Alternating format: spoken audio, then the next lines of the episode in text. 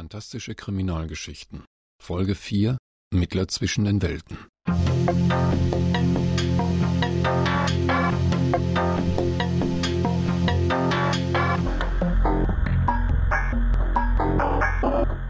Von Carola Kickers.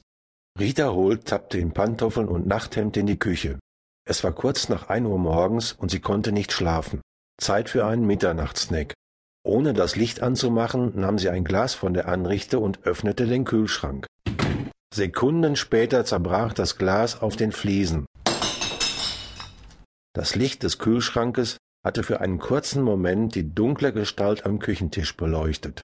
Rita war bis ins Mark erschrocken und hatte das Glas fallen gelassen. Hastig griff sie an den Lichtschalter.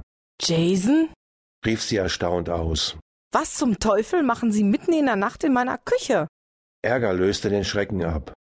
Der junge Mann in schwarzer Kleidung hob lässig die Hand zu einem Gruß. Hallo, Rita? Ich nehme nicht an, dass Sie mir etwas zu trinken anbieten wollen. In seiner Stimme mischten sich Spott und Überheblichkeit. Dabei grinste er wegen der Zweideutigkeit seiner Worte. Die junge Frau wusste, dass er ein Wesen aus einer anderen Welt war, ein Vampir. Was soll das? fragte Rita, ohne auf seine Provokation einzugehen. Innerlich machte sie sich Gedanken über ihr Aussehen und knöpfte schnell ihr Nachthemd zu. Jason Dawn, den sie als ehemaligen Sänger der englischen Rockband The Damned vor einigen Wochen kennengelernt hatte und der ihr seine wahre Identität verraten hatte, lächelte sie unverschämt an. Zu der Zeit hatte er nur Englisch mit ihr gesprochen. Nun sprach er Deutsch mit einem leichten Akzent. Keine Sorge, Sie sehen bezaubernd aus. Warum konnten diese Wesen bloß Gedanken lesen? Rita schwankte zwischen Verlegenheit und Ärger, als Jasons nächste Worte sie aufhorchen ließ. Ich habe über Ihren Vorschlag von damals nachgedacht, begann er vorsichtig. Ich wäre eventuell bereit, Sie in gewisser Weise zu unterstützen, wenn Sie dafür, sagen wir mal, mein Dasein etwas erleichtern würden. Und wie stellen Sie sich das vor? Wollen Sie etwa ein Abo für die Blutbank? fragte Rita zynisch. Nicht doch, dieses Blut wäre tote Energie. Ich bevorzuge genau wie Sie warme Mahlzeiten. Jason grinste wieder, als Rita erschauerte. Und was würden Sie dafür tun? fragte sie misstrauisch. Ich verrate Ihnen ein paar kleine Geheimnisse unserer Rasse, die Sie sicher interessieren dürften. Der junge Mann mit den schönen dunklen Augen und den sanften Gesichtszügen wusste genau, dass er in der stärkeren Position war und ließ Rita seine Überlegenheit spüren. Ich muss erst mit Kommissar Welch darüber sprechen, meinte diese nur. Sie hatte ihre Fassung kurz wiedergefunden. Natürlich. Ich bin sicher, wir sehen uns bald wieder. Mit diesen Worten stand Jason vom Küchentisch auf und ging auf die hübsche Polizeibeamtin zu, die instinktiv zum Türrahmen zurückwich. Ich weiß nur nicht, was Ihnen lieber wäre. Bei Tag oder bei Nacht?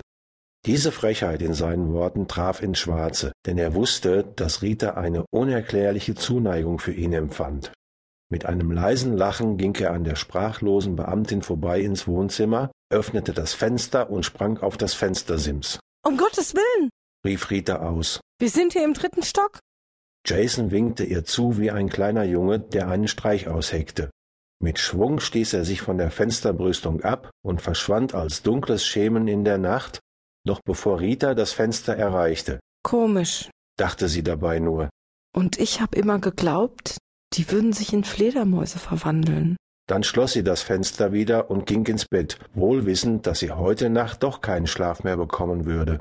In der Pianobar im Hotel Hafen Hamburg war nicht viel los. Kommissar Welsch, seine Assistentin Rita Holt und Jason Dawn saßen etwas abseits an einem der kleinen runden Tische.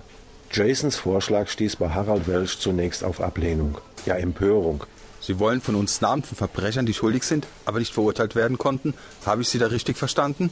Der Kommissar schüttelte verständnislos den Kopf. Das ist unmöglich. Jason sah ihn mit einem prüfenden Blick an. Denken Sie? In den Staaten werden verurteilte Mörder und Verbrecher doch auch hingerichtet. Wir würden diese Aufgabe gerne hier übernehmen. Da war wieder seine provozierende Arroganz, die im krassen Gegensatz zu seiner so weichen Stimme stand. Damit würden wir uns zu Mitschuldigen machen.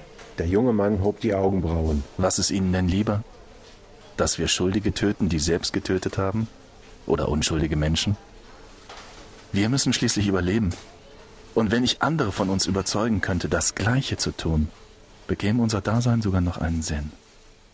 Und Denken Sie mal an den Gesellschafts